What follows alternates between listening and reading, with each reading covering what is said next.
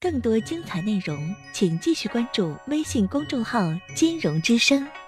喂，你好。喂喂，金融老师。哎，您的电话。啊，你好，我想问一下，我也是那个婚姻问题嘛。嗯。嗯，然后我现在也是纠结，这个日子能不能继续过下去？嗯。因为我跟我老公也是结婚，嗯，就是一年左右嘛。然后我们孩子现在是八个月左右。然后就是结了婚也是啊，杂七杂八的事情弄得反正是也也是很，就是很很不愉快嘛，生活过得也。所以然后我我就一直一直也是听你节目，然后也看一些东西，我就在想是不是我这边有什么问题。然后我妈就说是是我让步的太多了，说是就是说，嗯，就说我傻，你还还是说是找自己的原因是。是好像我太让步太多了，还是什么？说你做事没原则是吗？呃，也不说完全没有原则吧，反正就是说我可能就是我们相处，我们夫妻相处呀，或者是有啥事情，好像我妥协的比较多。你都在哪些方面妥协了？你妈得出这样的结论？就是，就是那个我们结婚和我们，反正他那个也比较单纯，就是怎么说，嗯嗯，反正不是很。很那个中规中矩的那种人，然后你的不中规中矩是什么呀？比较自由，做事比较随意。啊啊啊！哪方面比较随意？因为嗯，就是他你像他学艺术，有有几年是做培训，然后就是搞培训班嘛，然后后面就就是你想上班的人就是按时按点的上，然后也守守规则呀什么的，他就没有这种概念，所以就是结了婚，这个家里面也没有这种。说是有生活责嗯家庭责任呀，有这个负担呀，有啥的，就是跟他自己一个人单身的差不多。对对对对，他就是，而且是老是做什么都是以自我为中心，就老想自己，我要我我要干啥，然后就是你你是女人，你就要就是要听我的，然后你就要那个啥。他都让你听他的，干了些什么？就是支持我，鼓励我，他是这样子的想法，但是具体我有时候也不不太愿意听他的。你比如说他结了婚，然后他就是那个，他说还贷款压力比较大，然后就要卖房子嘛。卖房子开始我就不同意，然后就因为这个房子的问题，我们也吵了很多，吵了很多。然后后面，然后我就说他你要不找个工作吧，因为他研究生毕业嘛，然后刚毕业，然后我说你找个工作吧，要不然这就是光画画自由散漫的这种状态，而且结了婚我们也有孩子。然后再去找工作，找工作人家自己找到新疆一个学校代课，学校我就说新疆有点远，我想让他在西安找，结果他说西安，他想就是说进那种正式的学校，比较有面子呀什么的，然后他说在西安压力比较大，进不去，嗯，然后新疆正好有这个机会，然后就去了，现在人家就去了，我一直是一个是卖房子我不同意，去新疆那最后房子卖了没有？卖了，现在是卖了。那现在你们租房子住？呃，现在是现在我们根本就现在是他新疆他也去了，去了，然后是我在西安这边，他你没有回答我的问题。嗯，你们是租房子住吗？没有，房子刚卖，我们就没在一块住，半年我们就没在一块住。他去新疆了，然后我在西安工作，然后我们孩子在老家，你住哪？我妈给带着，我妈给带着。你住哪儿？我自己住的。你我当然知道你自己住的。你再有个男人住那是有问题的，你在哪儿住？我是，我是说我自己租的房子。哦，你租的房子，那就说你们结婚的时候是在买的房子结婚的，是吗？对对对。然后结完婚之后，他说还还款压力很大，在你不同意的情况下，把他买的房子就卖了。呃，开始我不同意，因为结了婚了，然后那个卖房子肯定要夫妻双方都出面嘛。嗯。开始我不同意，后面他就一直给我说。最后你卖了。你就是你同意他，无奈之下你同意卖了。对对对，我就能卖的给拿着钱，是所以的话他自己也，他意思他也没钱。哦，那然后他去新疆这件事情，他也是一意孤行，觉得那边有一个所谓正式的、有面子的、体面的活儿，是吗？嗯嗯。那他有没有跟你讨论过你们这种两地分居这种状态该怎么维持？他想着说让我过完年之后去新疆跟他一起。那你认为可行吗？我是，我我是后面也是，反正是他就是一有啥想法的话就跟，先给我做工作，然后说说说，我开始不同意，说说说，后面我同意了，我说去吧，然后他现在是，又说是他在那边还不太，就是刚去了，还没有完全稳定下来，然后让我说是再等一下，等多久反正？就是，就是说是再等几个月，过完年再等几个月，等到夏天的时候去。那他现在每天跟你通话，就是你们沟通和交流有问题吗？嗯，就是我们设定就是时好时不好，就是好的时候他也每天给我打电话，然后总体上呢？总体上呢？总体上，嗯，我觉得一半一半吧。嗯。好，你现在纠结什么？然后我想说，嗯，我老公他的他的这种情况，他是那种妈宝男的形象，然后就是他他的其实重要的事情他都是跟他妈商量，商量好了然后跟我说。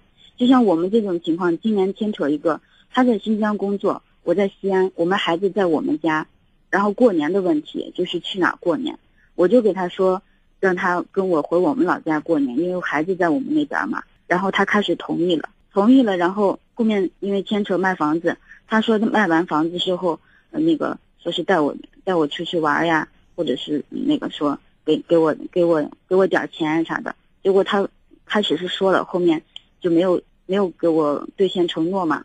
后面我我觉得他肯定是家里面跟他说了，然后所以他就又又听了他家里面他妈的话，然后所以我这边就没有给我兑现，然后现在也不跟我去老家过年，然后他说他要回他老家，然后说过完年再去再去我们那边。嗯，你们两个老家离得有多远？我们离得比较远，他是南方人，我是北方人。哦，嗯，因为我现在我一个是我我是那嗯、我是单亲家庭，然后我我是没有爸爸嘛，嗯，然后他是倒是不存在这个，但是他是妈宝男，好，对我我们不说没用的话，能告诉我你嗯。今天打电话，你说了这么多，最终你纠结什么？哎呀，我就是这么多事情发生，我就我我老是就我们也吵吵，然后我就说我不想跟他过了，他就说是他想过，然后你现在不要管他不想不想过，那么你现在不想过了，你的原因是跟他格格不入，很多问题没办法统一。就是对，就是这个嗯想法不一致，他老是听他妈。你当初为什么跟他结婚呢？然后跟我说，回答我你当初为什么嫁给他？我嫁给他，就是当时认识的时候就感觉他的想法比较积极吧，他是一个比较积极向上的人。啊是，积极的，做实际上做了些什么，让你觉得跟这个男人靠谱？实际上，我说实话，没没有说是做什么让我觉得很靠谱，因为我们认识时间比较短，然后就结婚了。嗯，所以我现在也是心里面在想，这个认识时间比较短，然后结婚，不是，我现在想说的是，一个房子卖了，是西安的房子是吗？是在西安的房子。啊，因为你人在西安，在这个问题上，让你租房子都因为还按揭的压力，都把房子非常决然的卖掉。我觉得做这件事情，要么就是好草率，要么就是这个男人有一点儿没有责任心的过了头。嗯，那么这是是就像你说的，他是一个妈宝男，更多的时候自己没有多少主见，以后没有多少嗯魄力。他卖房子也是家里面鼓动他呢。那股东这这件事情的话，是不是潜台词里面就跟你不打算好好过日子？因为他走了，他把自己老婆扔到一个地方，自己跑到另外一个地方。那如果情感真的很深，他很担心你自己的这个人一个人在西安过的会不会很顺利，是不是安全，对吧？嗯。